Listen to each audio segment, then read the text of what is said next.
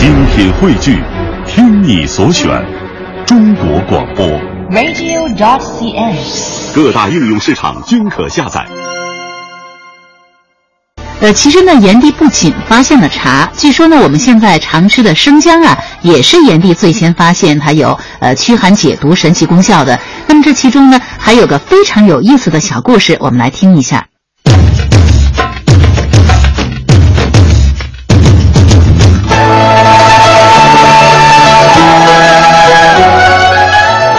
生姜的故事。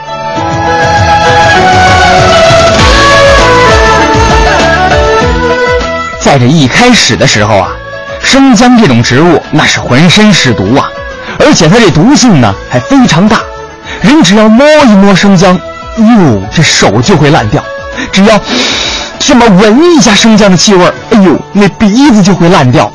人们因此是非常的痛恨生姜，只要一看见它，就把它连根刨起，放在太阳底下暴晒。这生姜呢，只好到处的东躲西藏，生怕人们发现它。有一天晚上，这生姜啊来到一个花园，他就发现这花园中的植物长得是特别茂盛。不远处呢，还有一个白胡子的老头正在花园中为植物浇水、翻土、除虫呢。这生姜感到很好奇呀，他就问一旁的冬瓜：“嗯，冬瓜，冬瓜，这是什么地方啊？那那个老头是谁呀？”这冬瓜呀就告诉他。嗯，那个是炎帝神农氏啊，那他可是一位非常聪明善良的人。嗯，他经常顶着烈日，冒着酷暑，在山间采集各种的草木。那发现能够治病救人的有用的草木啊，他就把它们移栽到这个花园中来。那你看我，就是他从山上采下来的。这生姜一听，心里甭提多羡慕了，他就想了。呃，我要是能住在这儿就好了。于是啊，他就走到神农跟前，就对神农说：“神农，神农，我跟你说个事儿呗，你你能让我也住在这儿吗？”神农就说了：“呃，那你有什么本事啊？”这生姜啊，很不好意思的回答：“我我别人吃了我就会肚子疼，这算本事吗？”神农说：“你这毒性很大呀，别人怎么受得了呢？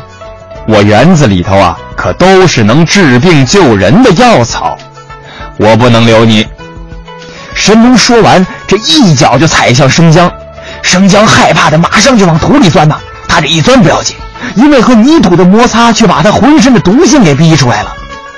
第二天早晨，神农去山上采药。不幸的是，却误食了一种毒蘑菇，这肚子疼的呀，像刀刮一样。吃什么备带的药，那也不能止疼。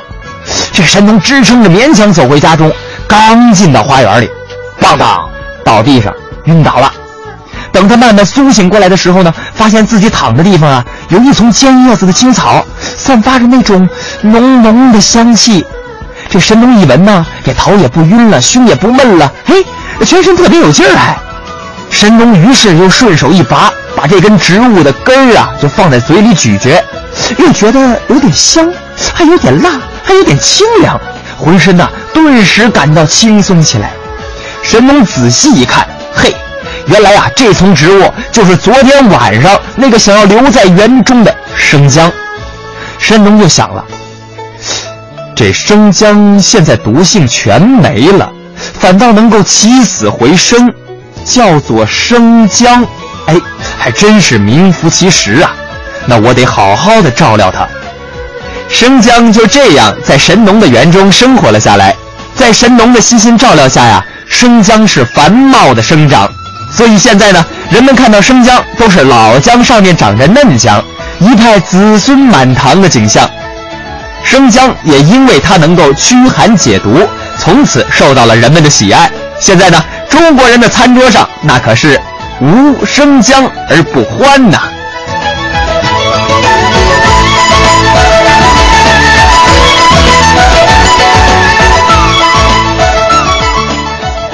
其实呢，现在的人们感冒了呀，都喜欢喝上一杯热乎乎的用生姜和茶叶熬制的姜茶，然后呢出一身汗，感冒就很快会好了。那我想这还真是要多亏了严厉的发现。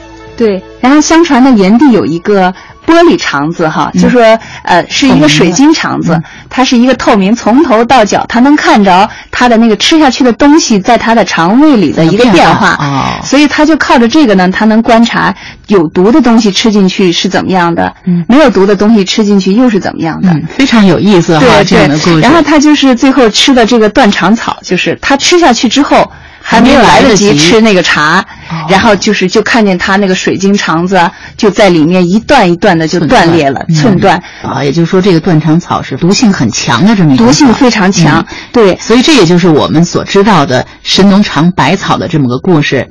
那么炎帝除了他尝百草为人间带来这种健康以外，那还发明了一种古代的乐器五弦琴，是对？，神农啊，其实还有很多的发明哈，比如说您刚才提到的这个乐器，这个五弦琴啊、在文献的记载当中是说它长三尺六寸六分，上有五弦，嗯曰宫商角徵羽，嗯就是说这是由呃中国古代的五音哈，这个琴上面有五弦，琴能发出的声音，这个声音是很特殊的，嗯就是它能到天地之德，能表神农之和，能使人呢欢快愉悦。所以后来的人们啊，就把这种五弦琴叫做神农琴。